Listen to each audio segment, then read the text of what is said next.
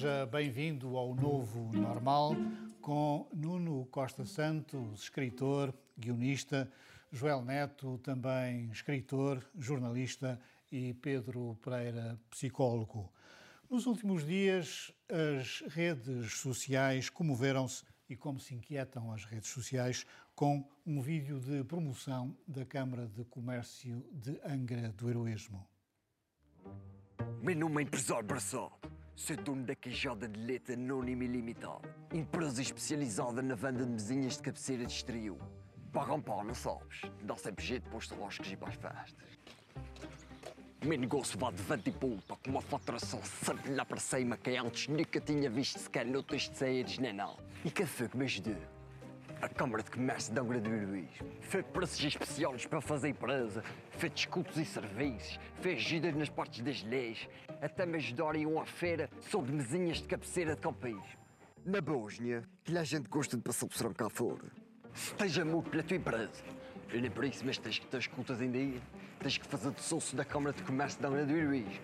Que é para não dar as aranhas para aí. Já sabes, quando precisares de uma mesinha de cabeceira de acampamento, que já das leite dá-te a melhor noite de sono na Holanda. Beijos. Um vídeo que está a dar que falar nas redes sociais. Joel, uma Câmara de Comércio sediada na terceira, promovida por um uh, humorista de São Miguel. Onde é que está o mal? Em, em lado nenhum, eu vejo muita gente uh, ofendida, alguma gente ofendida. Também, também há uh, quem, tenha, quem tenha reagido uh, positivamente. Quanto ao ofendidismo terceirense e quanto ao ofendidismo açoriano e quanto ao ofendidismo português, uh, já disse tudo o que, tenho a dizer, que tinha a dizer, que é, enquanto não ultrapassamos os nossos complexos de inferioridade, não vamos a lado nenhum. O vídeo é um sucesso absoluto. Uh, e a prova é que nós estamos aqui a falar nele. Uh, aliás, há, uma, há uma, um índice norte-americano Uh, aliás, que é usado na publicidade a nível mundial, que se chama Advertising Revenue Index, que diz que toda a, toda a discussão nos mídias tradicionais, em espaços de informação ou de entretenimento, a propósito de uma marca ou de um anúncio publicitário, corresponde ao quinto, ao quíntuplo uh, ou até 10 vezes, depende se trata dos Estados Unidos ou de Portugal, do investimento feito em publicidade naquele, naquele mesmo canal ou naquele mesmo meio. E, portanto, este vídeo é um golpe de mestre precisamente porque usa como, usa como, como ator um ator micaelense, que tem um sotaque micaelense, etc. É por isso que nós estamos aqui a falar nele, é por isso que as redes sociais se apaixonaram e é por isso que o investimento um, que a Câmara de Comércio de Angradorismo fez uh, já uh, frutificou, já está mais do que pago este vídeo, precisamente uh, porque houve, porque houve golpe de asa. O suplemento é que é realmente um grito contra o bairrismo, voluntário ou involuntário, e é preciso dar sucessivos gritos como, contra o bairrismo nos Açores, na terceira, mas também evidentemente em São Miguel e nas restantes, nas restantes ilhas, é curioso que vem de uma instituição a cujo presidente muitas vezes se chegar. atribui o epíteto de bairrista. Aparentemente não é. Hum. Pedro, hum, isto é aquela velha máxima, o importante é que falem de mim, mesmo que seja mal, não é? Exatamente. Uh, embora eu também tenha percebido que há muita gente uh, a falar bem. Um, e, e, e, começava por dizer isto, que é, é uma forma da Câmara de Comércio dizer que não está na luta entre as ilhas capitalinas uh, ao fazer este, este, esta brincadeira. Uh, já falámos aqui dos limites do humor, aqui nos Açores os limites do humor para algumas pessoas é ir buscar um humorista a São Miguel.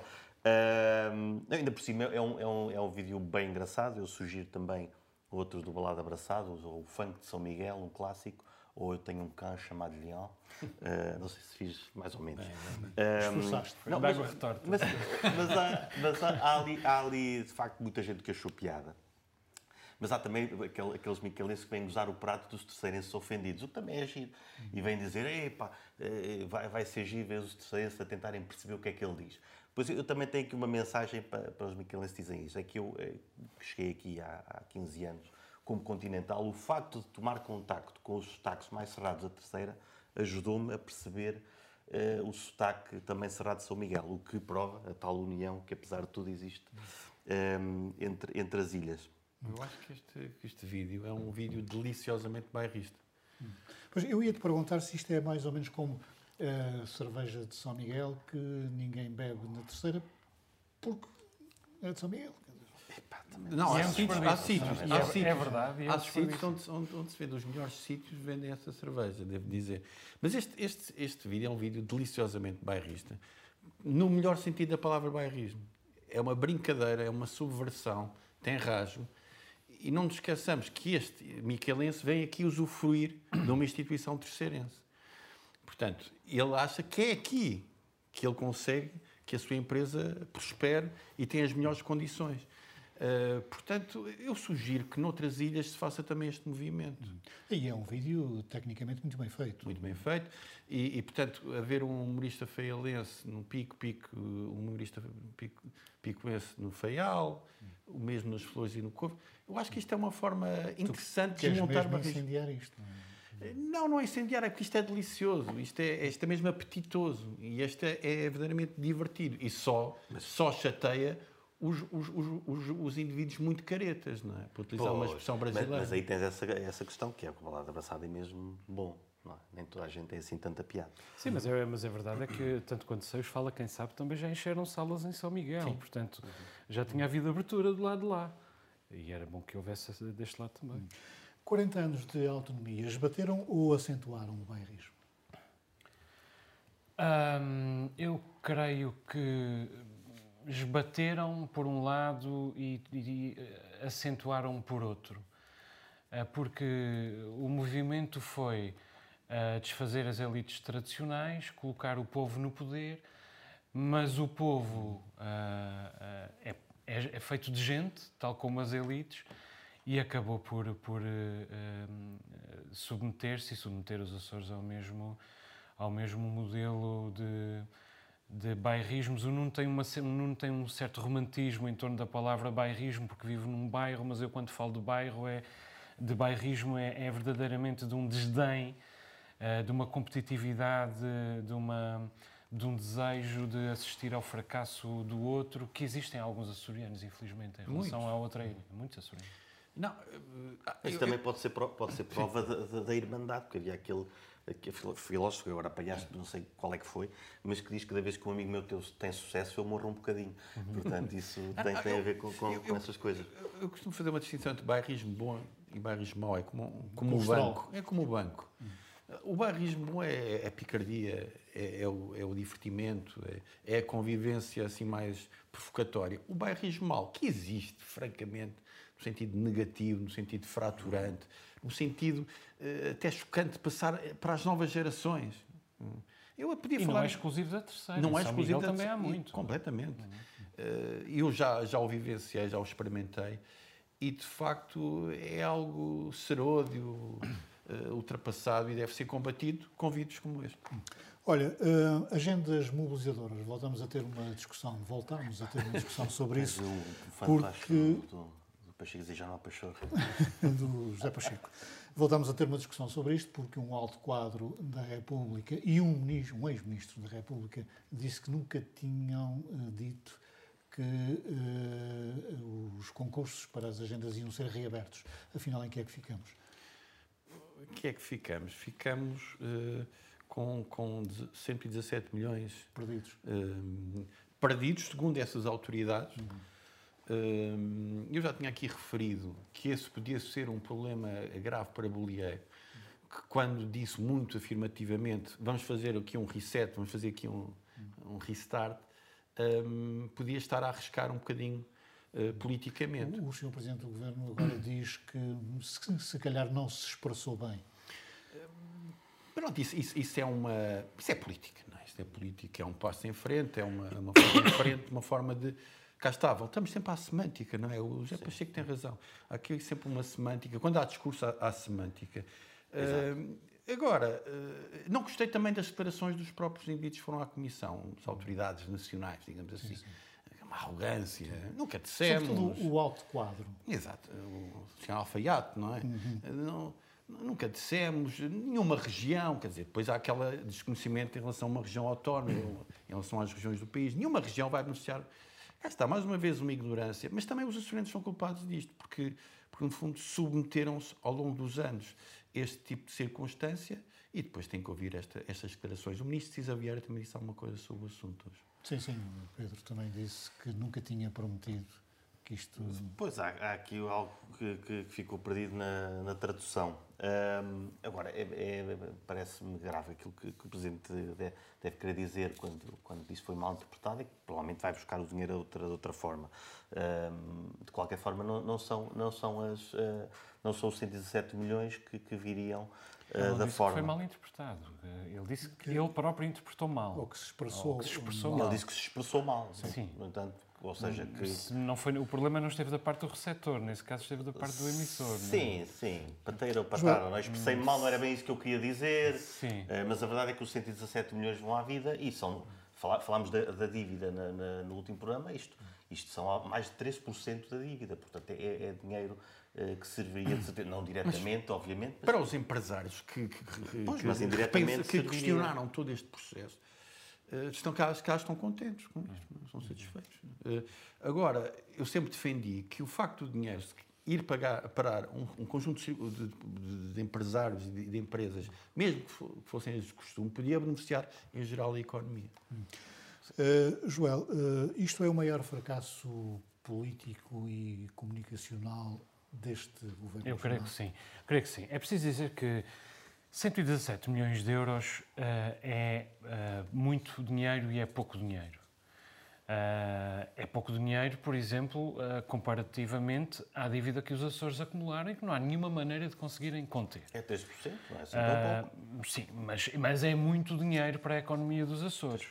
Por outro lado, era dinheiro nenhum para os empresários que pretendiam concorrer a esse dinheiro e não, não tiveram oportunidade de, de concorrer.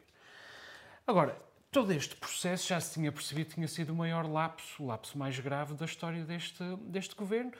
A, a- a destituição do secretário-geral das Finanças resulta deste, de- de- deste processo e eh, era evidente que José Manuel Bolheiro já tinha percebido que era o lapso eh, mais grave. E é claro que a oposição faz bem em explorá-lo. A oposição está lá para, para escrutinar este problema. Nós precisamos que a oposição escrutine este tipo de, de problema. Até porque, na tentativa de conter os danos, José Manuel Bolieiro voltou a meter a pata na poça, porque ele diz, ele disse claramente ah, a garantia que temos ah, depois das minhas conversações com o Sr. Ministro do Planeamento é que não está em causa um cêntimo desta reserva de- dos 117 milhões do PRR para o investimento nos Açores O tal ministro que agora vai dizer o e contrário. de, e de que a própria, ah, exatamente, e de que a próxima oportunidade será feita a nível nacional à abertura das candidaturas. Portanto, não há nenhuma possibilidade de José Manuel uh, Bolieiro se ter expressado mal.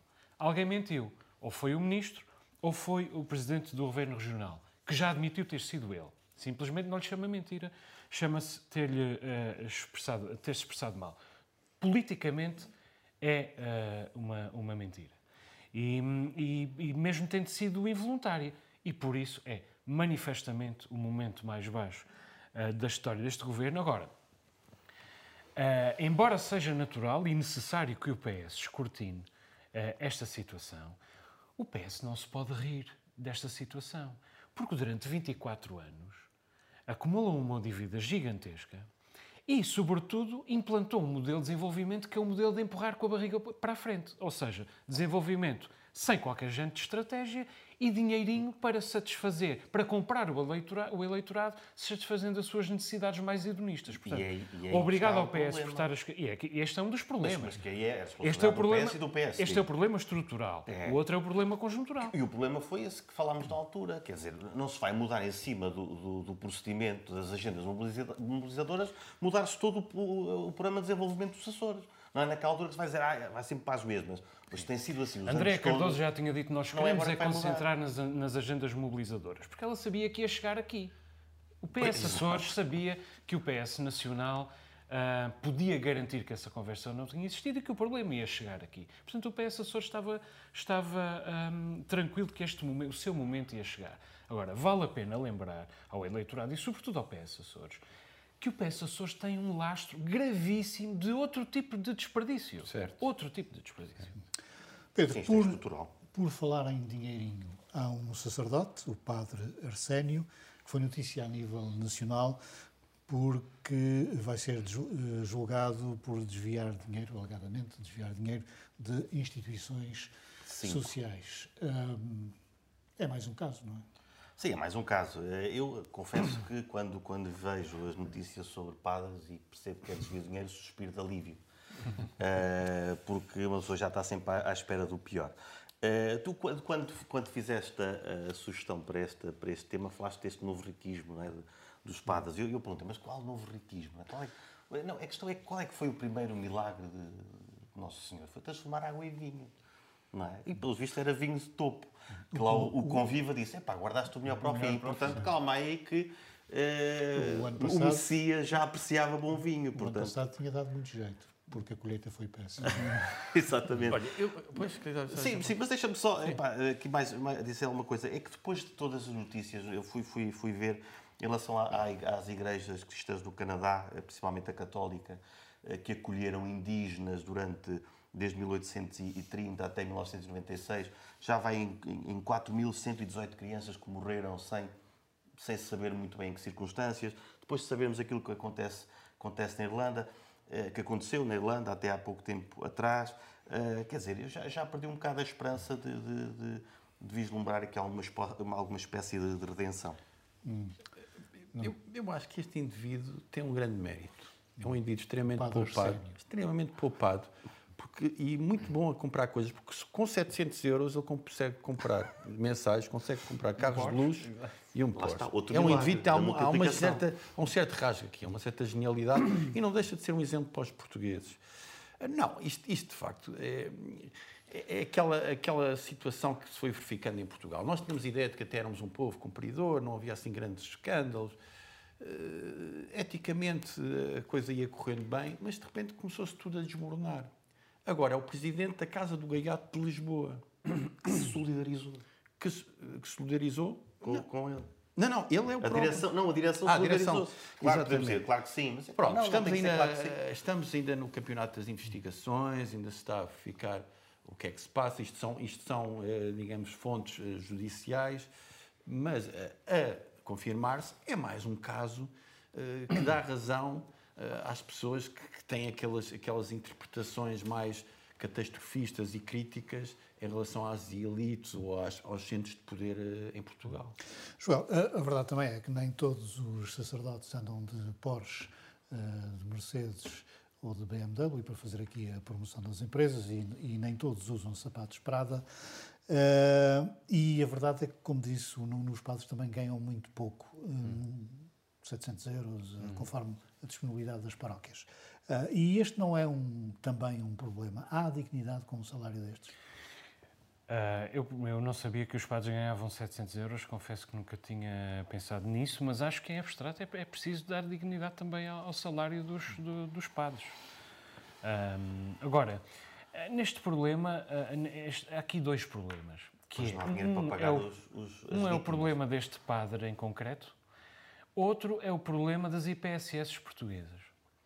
E talvez haja um terceiro problema, que é o problema do clero, ou seja, generalizadamente. E, e- é evidente que quem acompanha as notícias ah, sobre os abusos sexuais e a pedofilia no, no seio da Igreja, no âmbito da Igreja, ah, fica, fica preocupado, como, como, o Pedro, como o Pedro disse. Isto é outra coisa, Mas já nem falei da pedofilia. A, a história, a história dos. eh, sim, a história do, do, do, do abuso de confiança, do, do, hum, da fraude, enfim, dos crimes de colarinho eh, branco em geral, felizmente, não é, não é tão extensa. Portanto, eu prefiro concentrar-me no problema do homem, sendo culpado é um gesto abjeto, que envergonha inevitavelmente a Igreja, que o envergonha eh, pessoalmente a si mesmo. Agora é preciso olhar para as IPSS em Portugal, porque elas continuam realmente um, um paraíso para esses crimes de colorinho branco. Ah, a fraude, a lavagem de dinheiro, ah, etc, etc. E isso é extremamente preocupante porque Portugal precisa muito das suas, das suas IPSS e os Açores precisam ainda mais. Porque as IPSS foram uma maneira que o, que o regime do Partido Socialista encontrou para desorçamentar a região daquilo que competia ao Estado fazer. Ou seja, elas fazem o que o Estado Faz- faz. E fazem por menos dinheiro, porque depois dinheiro. paga menos aos técnicos. E, portanto, hum, é preciso ah, ter muita atenção ah, ao trabalho das IPSS, que, hum, na verdade, não difere nos Açores daquilo que acontece a nível nacional, mas a escala é diferente. E desta vez a escala é maior ah, nos Açores.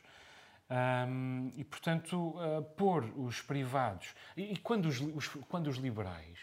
hum, agora estamos com, uma- com um crescimento enorme do número de liberais, aparece um liberal em cada esquina. Quando os liberais me vêm dizer que querem menos Estado, apetece-me pegar nas IPSS e lembrar-lhe entregar a, a instituições particulares aquilo que compete ao Estado fazer não é boa ideia. É perguntar ao padre Arsénio Isidoro.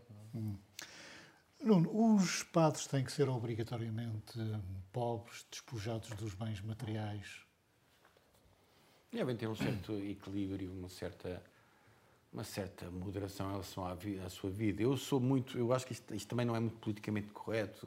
Hoje em dia há muita corrente, eu sou de esquerda, mas posso ter imenso dinheiro, eu sou padre, também posso ter Porsche. Eu acho que é preciso haver um- uma certa coerência entre aquilo que se defende, entre o corpo de princípios que se defende e depois a sua pra- a prática na sua vida pessoal. Não vou me armar em moralista, mas é uma questão de decência, é uma questão de, de equilíbrio. Hum, mas também nem todos têm sapatos Prada. O sapatos Pravda. Bravo da... Pravda isso é um era- Jerónimo. Isso eram os pratos de esquerda que usavam sapatos Pravda, não é? Eu- eu- Quanto a isso, tens o, o, o nome da Rosa, fala sobre isso, sobre o conflito entre os dominicanos e os franciscanos, sobre que tipo de voto de pobreza se deveria fazer. Ora, isto já em tempos idos, porque eh, dizem os historiadores que o nome da Rosa está muito, eh, é muito certo historicamente. Mas os, os ensinamentos de Jesus Cristo são muito evidentes em relação à ostentação. Sim, em relação ao camelo que passará pelo, pelo buraco da agulha. é? Ora, um Mas senhor, com o Porsche, se calhar dá. Bem um conduzido. senhor que deve ter lido com certeza o nome da Rosa, até porque está agora a fazer um doutoramento, é o senhor engenheiro eh, José Sócrates, que ah, agora- sim, lembro, certeza absoluta. que agora também hum, tem uns problemas com o Ministério Público, porque foi ao Brasil e o Ministério Público não sabia. Ah, é um senhor que se acha impune. Olha, eu, hum, eu sinceramente acho que ele, hum, eu para mim ele já, ele já, a justiça já está mais ou menos feita. Esta malta que vai ficar aí a, a, arrancar cabelos, mas eu, eu- o facto, só espero que ele até ao fim da vida não possa voltar a ocupar eh, cargos políticos ou, ou públicos. Porque de resto ele foi afastado, as pessoas, mesmo os apoiantes mais acérrimos, já perceberam que A começar ele pelo calhar- nosso Primeiro-Ministro. não, o nosso Primeiro-Ministro foi dos primeiros a reconhecer. o nosso Primeiro-Ministro, quando o visitou, sim, quando, quer dizer, quando trabalhava para ele, eh, ele disse que foi entrujado, mas quando foi visitar à, à prisão, ele disse, disse lá um, fez lá um discurso que dava a entender que percebia que tipo de pessoa é que, é que José Sócrates era. Ahm, agora, José Sócrates ir ao Brasil, eu estou bem a vê-lo, é Sócrates a ser Sócrates, mas eu não posso ir ali ao Brasil. Não é? Ele até deve dar a desculpa que ele não vai lá matar velhota nenhuma como o outro, portanto até pode ir às vezes se quiser. E o Jorge Jesus também, eh, também foi ao Brasil e deu uma Bernarda terrível. não é? Já fui ao Brasil. Mas o, quem acha que o, que o, que o engenheiro Sócrates eh, deve ser impune ou, ou- ou é impune é o juiz Ivo Rosa, não é? Esse é que acha que, tendo em conta a parca, a parca sentença que lhe, que lhe atribuiu, agora eh, vai ser eh, reavaliada, felizmente, pela, pela relação. Hum, o, que é, o que é surpreendente aqui que Sócrates, segundo percebi, tem tido alguma atividade no, no PT. Foi lá eh, ter alguma eh, atividade no PT. Agora, refundar a sua carreira política com Lula, através do PT, também não acho uma ideia genial. Mas cada um tem as ideias, é? Bem cada um tem as ideias que, que, que tem. Joel, eh, eh, José Sócrates está sempre rodeado de uma horda de advogados e as pessoas começam a perguntar quem é que paga estes advogados todos. Ah, e são muito assintosos os senhores advogados quando vão à televisão. Aparentemente, a mãe de José Sócrates tem muito dinheiro. Acho que, acho que essa Ah, desculpa aqueles... ah, serve, serve para tudo. Quer dizer, a, a- a minha, a minha pergunta é simples. O que é que esperavam? Ah, Porque, quer dizer, ah, José Sócrates ahm, já se sente livre. Ah, Quer dizer, os processos, vários daqueles processos vão cair em resultado da ilegalização da, da lei do- do- dos metadados. uh, José Sócrates já se sente uh, livre e, na verdade, está a fazer este joguinho, está a jogar com a justiça já uh, há bastante tempo. ele sabe que no fim não vai para a cadeia, que vai, que vai receber uma pena modesta que já terá sido cumprida em preventiva e acabará por não, não ir para a cadeia. E eu digo isso porque nós temos uma experiência muito recente com dois banqueiros, com, com Ricardo Salgado uh, e, e, João Rendeiro. Ricardo Salgado, que era, que é, um membro de uma das famílias mais ricas de Portugal, porventura a família mais rica de Portugal, roubou uma fortuna uh, colossal ao Estado e aos pobres. É, era acusado de ter roubado uma fortuna colossal ao Estado e aos pobres e apanhou meia dúzia de anos de cadeia. João Rendeiro uh, era acusado de roubar uma, uma pequeníssima fração dessa fortuna, mas aos ricos, e apanhou o triplo uh, da cadeia. E, e, portanto, os ricos que roubam uh, os, os pobres uh, correm o risco de não ir para a cadeia. José Sócrates sabe isso. Os pobres que roubam os ricos, como um sapateiro, o filho de um sapateiro, como é o caso de, de, de João Rendeiro, correm o risco de acabar dependurados numa cela, numa prisão uh, na África do Sul. Agora eu pergunto: José Sócrates roubou os ricos? É só fazer as contas. Muito bem, está na hora de irmos às descobertas dos comentadores do Novo Normal.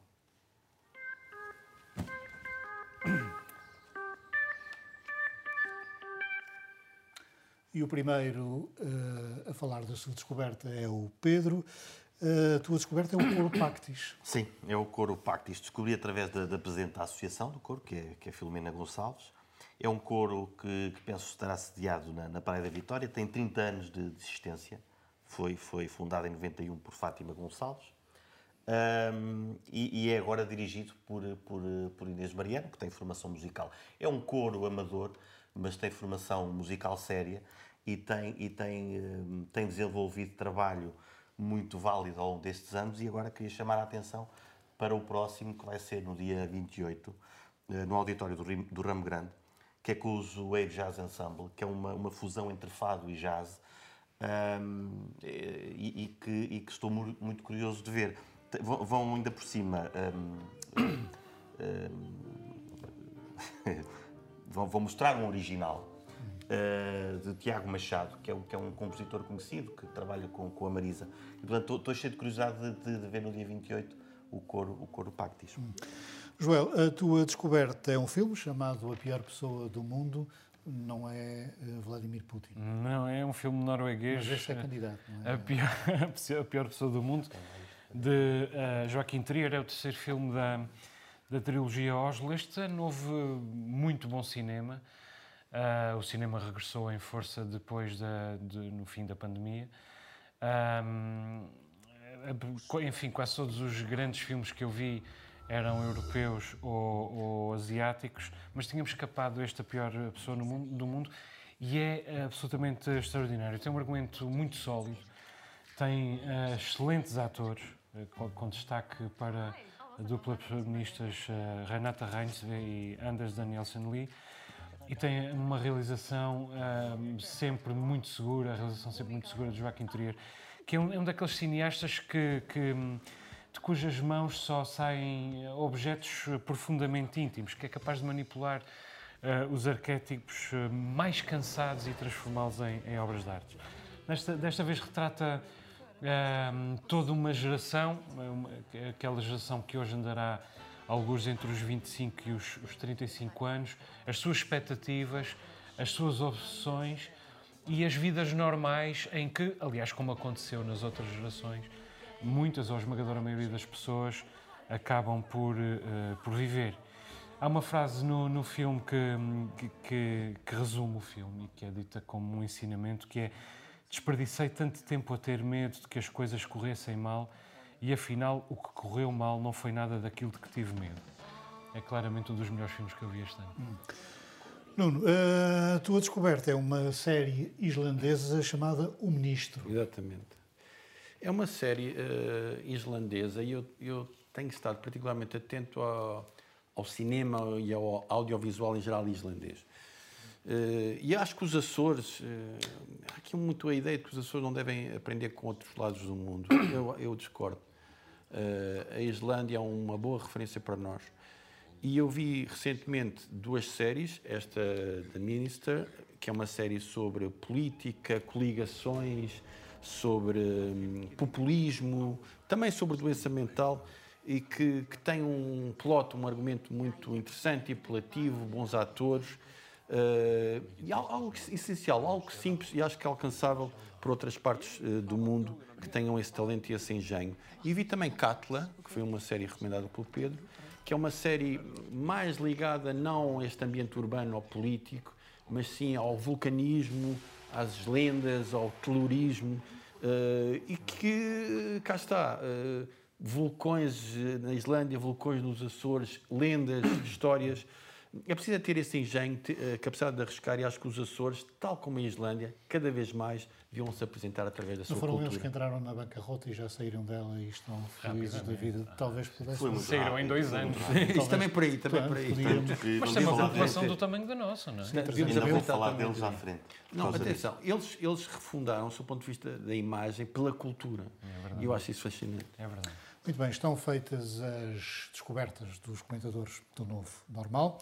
O próximo assunto tem a ver com a Ucrânia e com a Rússia. Pedro, uh, Putin não vê grande ameaça, desde que coisa seja mais ou menos como ele quer, na expansão da NATO à Finlândia e à Suécia. Está a fazer bluff o senhor ou está a ser sincero? Está, está a mudar de, de, de ideias. Uh, porque o plano dele está a correr muito mal.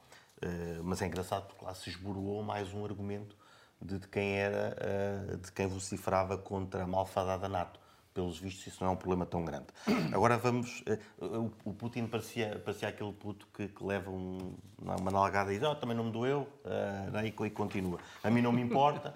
ele parece, parece, um bocado, parece um bocado esse puto.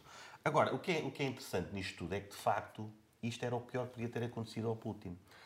A Finlândia e a Suécia tornarem-se parte da NATO é pior do que a Ucrânia, que era um país, bom, que nem, sequer teria, teria uma, seria uma democracia consolidada, cujo poderio militar, se não tivesse havido esta guerra, seria ainda bastante, bastante diminuto. Agora, com a entrada destes dois, o Báltico, há quem já lhe chame, vai passar a ser o lago da NATO. Vai ser o laguinho da NATO onde os, os, os submarinos russos da, da, Frota do Norte, para passarem, vão, ter que, vão, vão ser uh, avistados uh, pelos radares de vários países. Depois há uma coisa muito importante para a NATO, que é, vai passar a ter os submarinos, os melhores submarinos uh, que há, os mais mortíferos, que são, que são, que são suecos. Vão passar a, a fazer parte também do armamento da NATO. depois, a, a, a, Finlândia, os tais 700 km de fronteira que tem, Antes era só um bocadinho de, de, da Noruega e com um pequeno contingente de forças especiais, a Rússia, a Rússia conseguia controlar essa, essa estrada. A partir de agora deixa de poder controlar. Portanto, isto, é, isto é, não, é, não é assim tão, tão pouco para, para quem tem uma perspectiva belicista como, como Putin. Isto é, de facto, se calhar, um desastre quase tão grande como aquilo que está a acontecer na Ucrânia.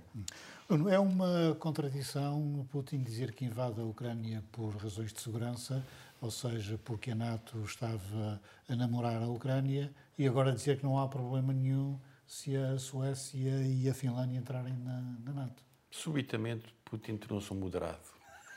Exatamente. Foi levar os calduços, não é? Subitamente tornou-se político. No sentido de ter declarações que possam ter um certo efeito é, perante a sua comunidade e comunidade internacional. Agora, isto não engana ninguém, não é? Obviamente isto não engana ninguém. Um indivíduo radical, um indivíduo que fez o que fez, nunca mais será respeitado politicamente num sítio decente. Um, ele, ele, faz uma, faz uma digamos, uma, uma, uma, limitação. Se houver instalações militares uhum. e se houver, uh, uh, digamos, uh, armas nucleares, ele aí vai repensar esta sua... Aí esta, é que me chateia. Aí é que me chateia. Agora, ele não vai, penso que ele não vai dizer no futuro que também foi imprudente ou foi mal interpretado nas suas declarações. um, agora, resta saber se estes países conseguem entrar uh, por causa da, do, enfim, do, do, veto da, da Turquia. Um, segundo... A Turquia vai ceder. Não? Se bem que Erdogan é, como se diz em São Miguel, um belo ferramenta. Sim, Sim mas Erdogan vai, vai ceder. O que eu acho que, que, que esta história uh, nos mostra é que Putin uh, percebeu uma coisa essencial, que é é fundamental que esta guerra saia das televisões do mundo inteiro o mais depressa possível, ou veja reduzido o seu espaço. Porque enquanto esta guerra estiver tão exposta nas televisões uh, do dia inteiro, do mundo inteiro, acontece uh, duas coisas, que é a mobilização do mundo contra a Rússia, do ponto de vista militar também, e do ponto de vista económico, etc, etc. E a segunda coisa que, que acontece é ele estar mais perto de uma humilhação, e a sua humilhação está a ser uh, vivida em direto. E, portanto, com esta benção, com esta aceitação, um, com uma certa bonomia da entrada da, da, Finlândia e da Suécia na NATO, ele está uh, realmente a contribuir para que a guerra vá perdendo espaço um, de disposição. Além disso, uh, Zelensky não pode passar uh, o resto da vida em, em, a fazer vídeos e em, em zooms para o, para o, mundo inteiro, e a Ucrânia também começa a cometer alguns erros que estão a chocar a opinião pública uh, mundial.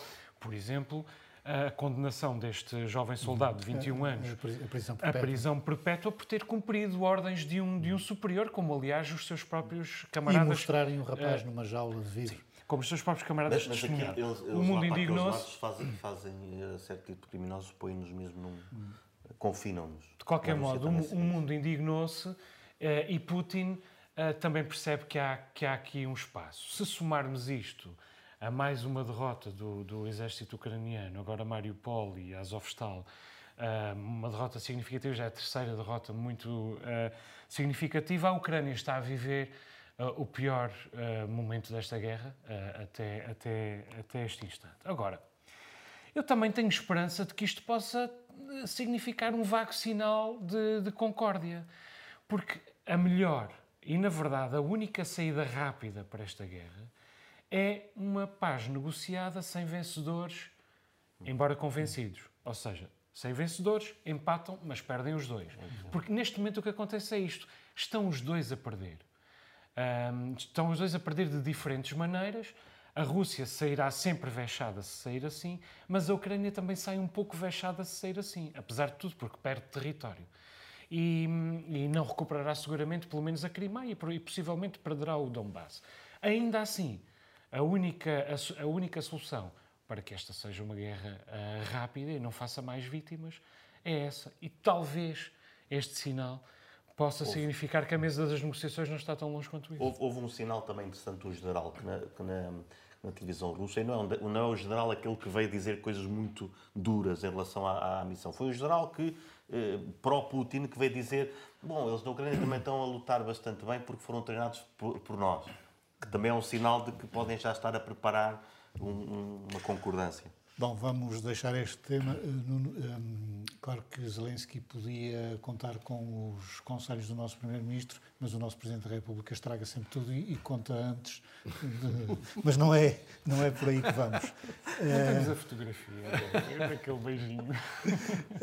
Um, voltando à nossa realidade, vamos ter manuais escolares gratuitos uh, digitais, manuais digitais. Isto não pode significar um acentuar de desigualdades, uma vez que para trabalhar estes manuais é preciso ter equipamentos, nem todas as famílias os têm, nem todas as famílias os sabem manipular.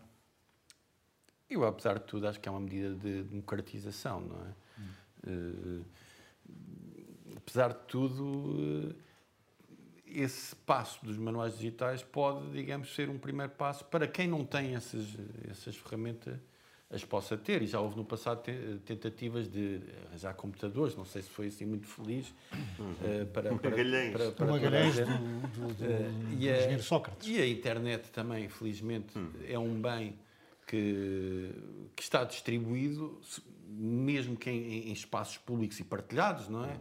Em casos extremos, que também os existem e, e existem uh, muito também uh, pelo país e também na região, embora a região tenha, esteja a fazer um esforço muito grande para ter zonas de internet gratuita ah. e, e, de qualidade.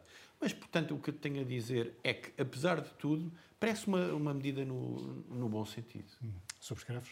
Eh, sim, as tecnologias não têm acentuado desigualdades, têm é permitido que mais gente tenha acesso a serviços e informação, tanto que ainda estamos a aprender a lidar com isso. Quando qualquer pessoa pode dizer coisas, pode recolher informação. Ainda estamos a, a equilibrar essa, essa, essa questão.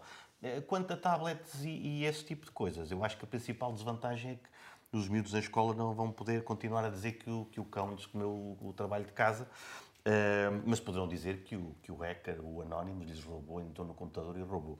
Portanto, uh, a coisa equilibra-se. Agora, o Conselho de Segurança da ONU reuniu uh, estes dias por causa da questão da segurança da tecnologia. E, e, e, os perigos que eles falam, um deles é de facto o, o, a existência de conflitos que corta o acesso à internet impossibilitando as pessoas de ter acesso à informação e de comunicarem. Só depois é que vem a parte do perigo das tecnologias em si, da, partilha de dados, das falsas informações.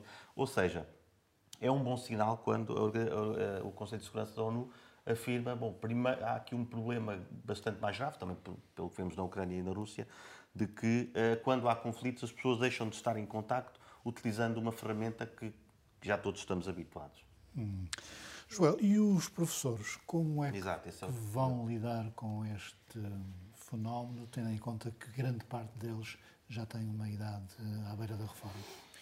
Quer dizer, mas tu também estás à beira da reforma e, e consegues Sim, lidar com... Ainda há mostraste aí a fotografia das tuas linhas no teu iPhone. E nós também... Era uma boa fotografia, E nós também não vamos para nós. mostrar no, no, próximo programa.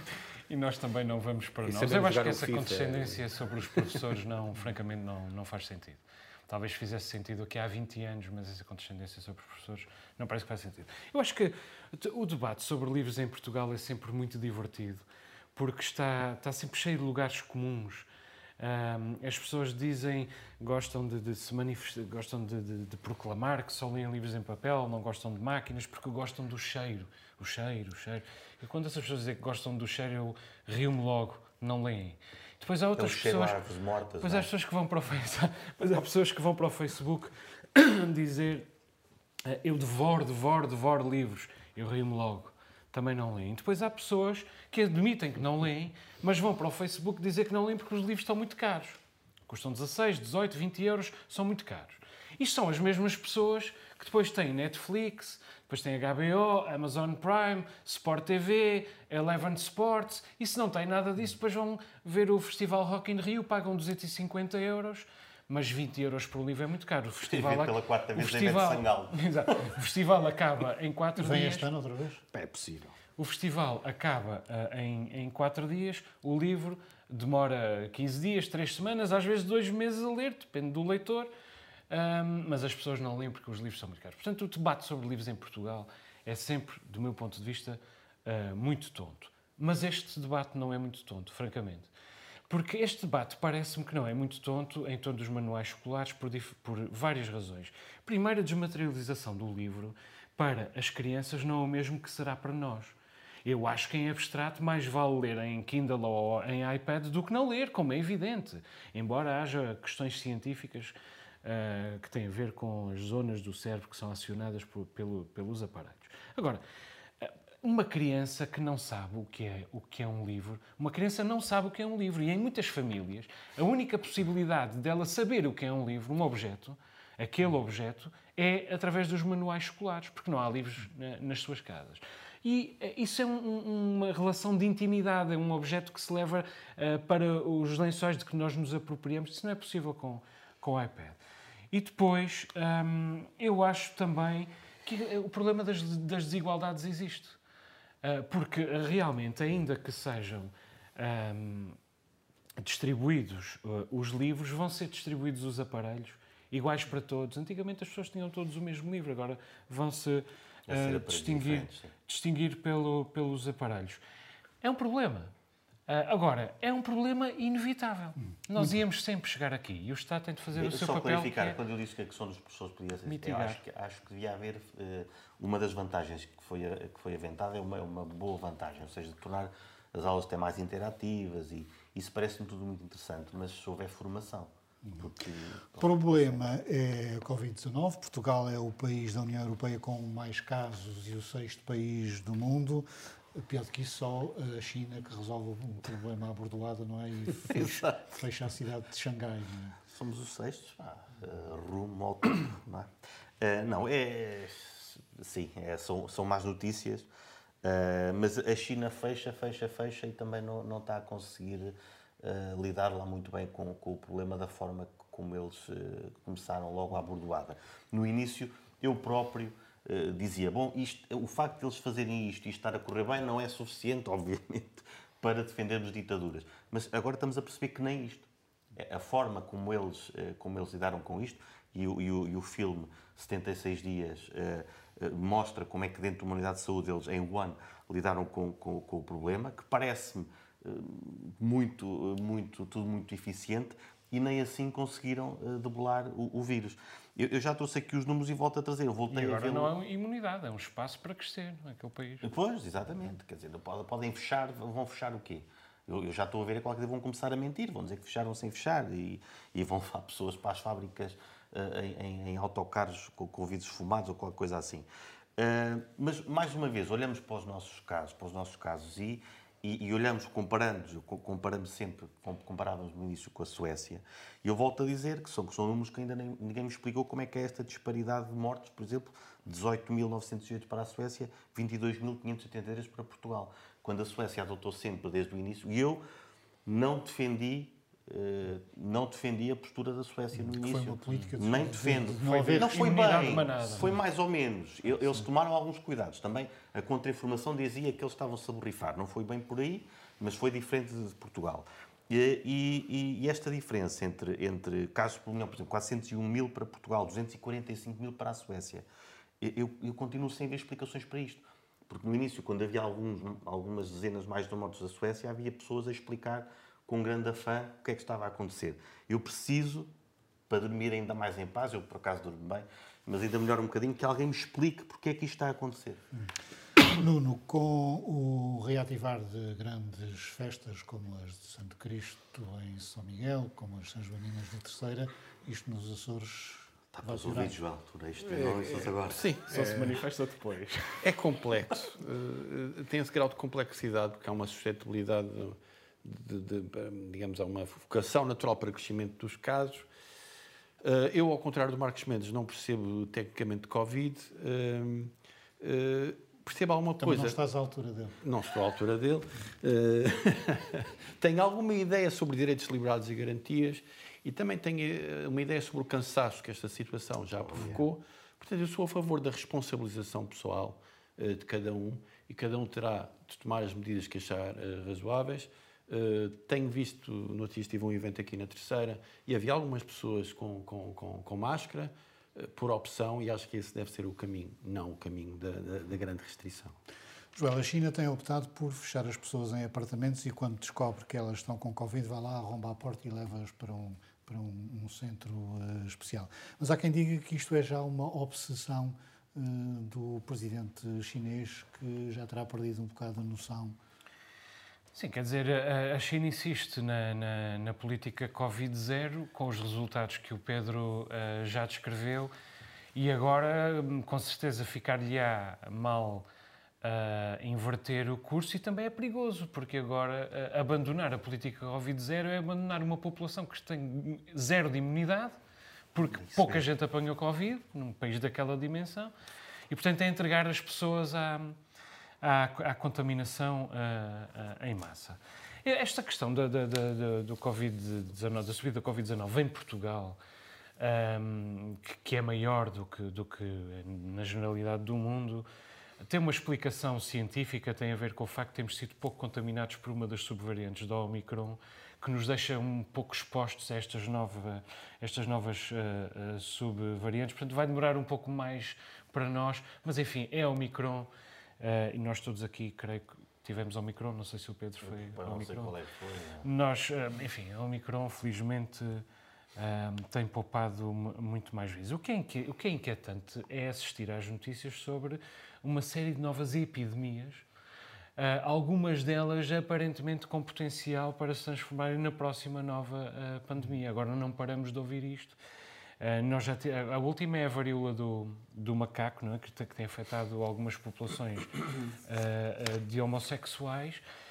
Um, já tinha tido alguns surtos, mas tinha sempre, um, tinha sempre poupado a Europa, mas desta vez apresenta um quadro epidemiológico uh, muito distinto dos outros surtos e com uma taxa de disseminação uh, muito mais alta. Portanto, temos a varíola do macaco, depois temos a hepatite aguda, uh, com que ainda há algumas semanas estávamos uh, alarmados e que afeta sobretudo crianças, hum. e, e, temos ainda, Maria, Maria Manuel Mota acaba de dizer esta semana que é preciso nova vacinação e novos instrumentos contra a malária porque os números da malária uh, estão a aumentar uh, em Portugal. Mas eu acho que há uma tendência, é o novo normal. Mas há uma tendência também agora, não quero questionar a ciência, longe de mim, mas agora há uma tendência para ah, está a acabar, mas não sabes o que é que está a acontecer agora sim, ali. Sim, sim. sim, sim. Também sim agora... essa, há uma coisa importante que, que, o Joel disse que eu queria realçar, que é, temos a ditadura como a China, que é isto, as ditaduras não conseguem inverter o rumo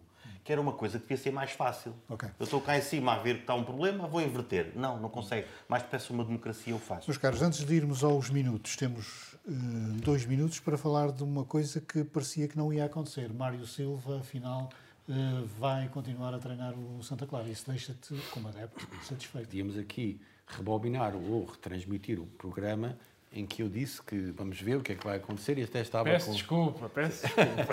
até estava com um espírito positivo e otimista em relação a esta entrada deste, deste treinador.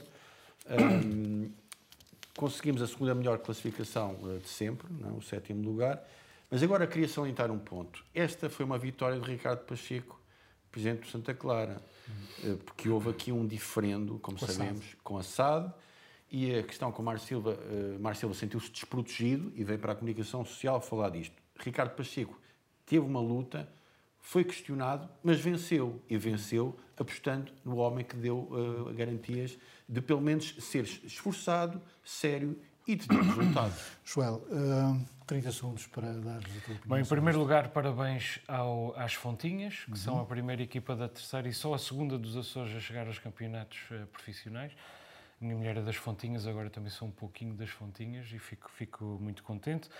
Quanto ao Santa Clara, ainda bem que o, que o bom senso prevaleceu. Uh, eu confesso que não esperava, da última vez que falámos aqui do Santa Clara, eu enganei-me redondamente. Nunca pensei que Mário Silva conseguisse dar a volta a um platel que manifestamente lhe era hostil de início. Isto apenas uh, valoriza o triunfo de, de Mário Silva. Realmente é um trabalho extraordinário. Se o Santa Clara não tivesse abandonado eh, perdão, abandonado praticamente o campeonato na primeira metade uh, da época, muito provavelmente teria chegado novamente vamos, às competições europeias. Vamos aos minutos. Pedro, o teu é sobre resultados de, estudo, de um estudo do Observatório da Saúde Psicológica e Bem-Estar. Sim, um estudo foi feito uh, nas escolas de Portugal e deu, deu resultados interessantes. E a própria coordenadora Margarida Gaspar Matos refere isso com, com, calma, que não são resultados dramáticos. Fala de que um terço dos alunos apresenta sinais de, de sofrimento uh, psicológico e de déficit de competências socioemocionais. Claro que sofrimento é uma coisa que toda a gente passa, a existência leva ao sofrimento, mas o que nós falamos aqui é de um sofrimento, digamos assim, que vai para além daquilo que é expectável. Claro que quando uma pessoa tem ansiedade antes de um exame ou de um teste, isso é, é, é expectável que assim seja. Agora, o que este estudo demonstra é que há quem sofra, apesar de tudo, demais sobre isso. E quem é, que, quem é que sofre? Sofrem as pessoas, obviamente, mas também os resultados escolares. Uh, e, portanto, foi, foi muito bom o Governo, o Ministério, ter, ter avançado com este estudo e comprometeu-se a fazer alguma coisa em relação a isto. Claro, a Ordem dos Psicólogos já vai, já vai falar de, de que é preciso mais psicólogos, eu estou sempre a favor, claro. uh, mas, mas, de facto, é uma forma de, de, de lidar com estas, com estas questões, porque a verdade é que o desenvolvimento do país também se faz com o bem-estar psicológico e emocional das, eh, das pessoas. E uma perspectiva de evolução, devemos querer sempre o melhor para as gerações futuras. Portanto, nós podemos dizer, é pá, no meu tempo a escola era assim assado. Se conseguirmos deixar uma escola melhor para os nossos filhos e netos, tanto melhor. Joel, o teu uh, minuto é sobre a demanda independentista da Escócia. Sim, a Escócia levou a, a possibilidade de independência a referendo em 2014, ganhou o não, ou seja, a permanência no Reino Unido, mas ganhou só por 55-45%. Entretanto, a Escócia, tal como a Irlanda do Norte, votou não no, no, no referendo do Brexit, quanto à saída da, da União Europeia, e o governo da Nicola Sturgeon sente-se mandatado para voltar a colocar uh, aos, aos escoceses uh, a possibilidade da, da independência. Uh, ela voltou a levantar o tema. Neste, este não é, na verdade, o, o, melhor momento, porque com a guerra da Ucrânia, quando a, quando a guerra se dissemina, os países sentem-se mais protegidos estando juntos, portanto, neste momento os escoceses quererão ficar no Reino Unido, mas Nicola Sturgeon quer, quer um, levar o, o, assunto a referendo em 2023. Uh, até lá, o Reino Unido não voltará seguramente à União Europeia, mas eu estou convencido de que se o Reino Unido não voltar à União Europeia, como se calhar é mais ou menos inevitável neste ou naqueles moldes, mas em, se não voltar, corre o risco de facto de vir a perder em primeiro lugar a Escócia e se calhar em segundo a Irlanda do Norte e fica apenas com Inglaterra e País de Gales. Nuno, e o teu minuto é sobre o lamento dos empresários da Graciosa relativamente ao turismo. Exatamente. Eu, eu tenho pensado nos últimos tempos uh, sobre este assunto e eu acho que a Graciosa é a ilha mais esquecida dos Açores. Uh, até mais do que as Flores e o Corvo, que, que apesar de tudo tem uma atenção até pela sua periferia das periferias. Uh, e a Graciosa tem, esse, tem um problema de, de, de, crescimento económico que eu acho que é verdadeiro, apesar de haver agora, ou ter havido umas declarações governamentais noutro sentido, e o núcleo empresarial da ilha revelou preocupação em relação ao assunto, em relação ao turismo, uma aposta mais concertada, mais estratégica e uh, tendo em conta um elemento fundamental, o facto de ser reserva da biosfera, ou seja, crescimento empresarial, mas tendo em conta este dado que a diferencia. Hum. Nuno, Pedro, Joel, muito obrigado. Termina aqui esta edição do Novo Normal. Voltamos para a semana. Boa noite.